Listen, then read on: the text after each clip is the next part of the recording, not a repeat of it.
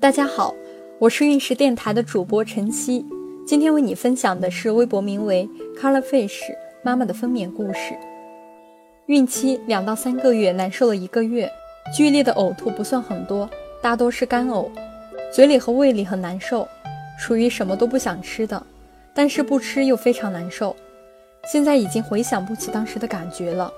我看微博上大多数人都是早上呕吐，我正好相反，白天干呕。都是晚上临睡前呕吐，有时候关灯躺下以后都快睡着了，感觉一来，立马起身去找垃圾桶。到了四月份的时候，慢慢难受的感觉过去了，恢复了正常。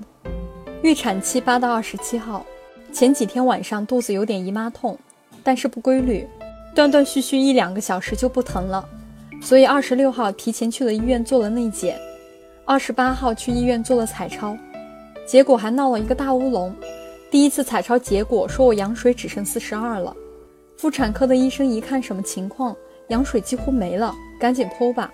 但因为前两天检查羊水还要八十多呢，妇产医生又有点不太相信，做了胎心监护也是满分。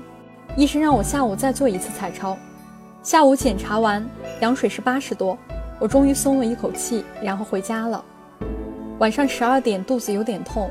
断断续续到一点又不疼了，才慢慢睡过去。昨天已经跟医生商量好了，因为我过了预产期，宝宝已经足月，所以想打催产针。二十九号早上开始了我的生产，大概九点，我进了待产室打催产针。和我同时输水的还有另一个女孩。催产针上了半个小时，我没有什么感觉。护士看看电脑说我已经有了规律的宫缩，然后慢慢的肚子开始痛起来。几分钟疼一次，我自认为我还挺能忍的，一上午都在忍受。到了中午，疼痛感有些加重，这时候我已经疼得手抓床的栏杆了。下午两点，疼痛加剧，基本上是一分钟一次。我看着仪器上面宫压来回上下变化很快，开始喊疼。当时腰酸背痛，疼得直晃栏杆，肚子里跟绞肉机一样。因为有其他在做胎心监护的人。我一直在控制，忍不住就开始哭了。护士还说人家都是生了才哭，你做胎心监护哭什么呀？医生给我做了内检，说宫口还没有开。我当时都快崩溃了，接下来意识都不太清楚，我只知道自己一直都在叫。最痛的时候特别憋得慌，我想要去上厕所，但起不了身。这种感觉像过了一个世纪那么长。我又求着医生给我检查，但还是没有开宫口。宫颈已经从三厘米削到一节指头那么长，医生建议我去做瑜伽球，上下左右晃动有助于开宫口。我坐在瑜伽球上，努力一点点地动着，痛得都快要晕过去了。基本上一下午就是靠喝蜂蜜水过来的。当时已经是下午六点了，跟我同时打催产针的女孩针已经打完了，但她还是没有开宫口，只能回到病房去。妈妈让我再检查一次。要是还没有开宫口，就只能忍一晚，明天继续输水。我说受不了了，不然就剖吧。医生过来给我做了最后一次检查，他很生气地说我乱使劲，宫颈口全肿了。